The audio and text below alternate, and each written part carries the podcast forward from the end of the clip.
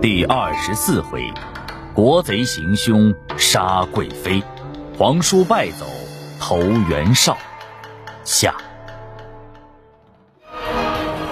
且说曹操引军往徐州来，正行军时，忽然狂风骤起，将军中一面旗杆吹折。曹操便令军马停住，召来众谋士询问：“呃，无端平地卷起狂风，将我军旗杆吹断。主公以为这是何征兆啊？”主公，不知风从何方来，吹断的又是什么颜色的旗杆？风自东南方起，吹断青色旗帆。主公，此诏预示刘备今晚必会来劫营。嗯，奉孝所言正是我心中所想。既然有此征兆，不可不防。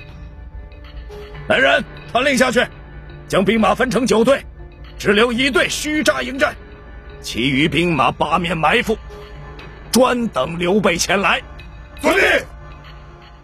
当晚，月色微明，张飞在前，刘备在后，分兵两队进发，只留孙乾把守小沛。